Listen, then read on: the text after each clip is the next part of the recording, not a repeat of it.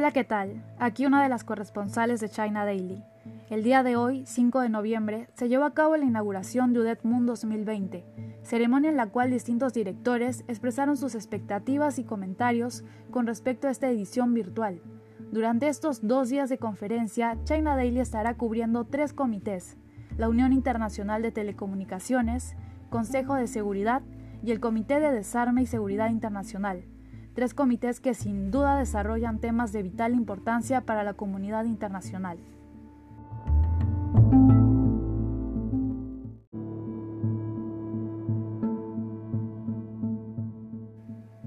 En primer lugar, Consejo de Seguridad.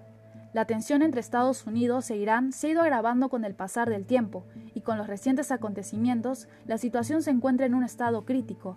La República Popular China ha sido un país que ha buscado mantener la paz y apoyar al país de Irán, dando buena fe de que este mismo va a cumplir con lo acordado en el Plan de Acción Integral Conjunto.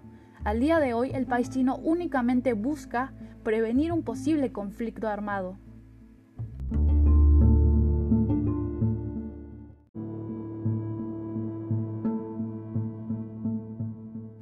El siguiente comité es el de la Unión Internacional de las Telecomunicaciones, que va a tratar el tema de la inclusión digital mundial.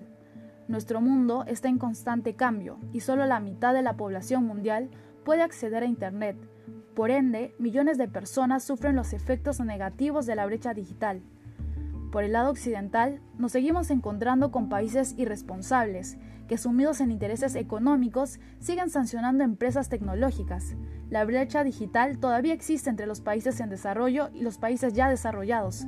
La inclusión digital es un elemento crucial para enfrentar las desigualdades socioeconómicas en países donde los servicios de acceso a Internet son considerados esenciales para garantizar el bienestar de los ciudadanos por lo que, indudablemente, el tema a tratar necesita una respuesta pronta por parte de los estados.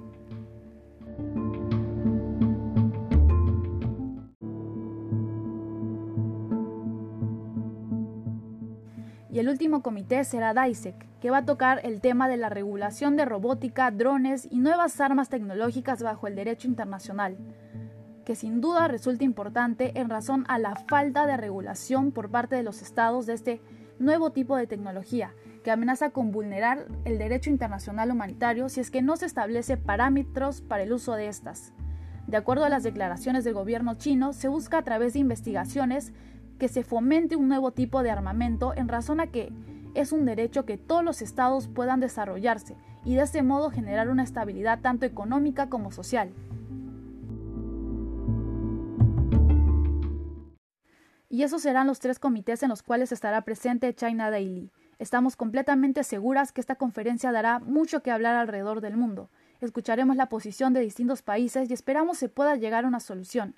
Ya sin nada más que agregar, los invitamos a que sigan sintonizándonos para poder obtener las últimas y más confiables noticias y seguir siendo Your China News on time all the time.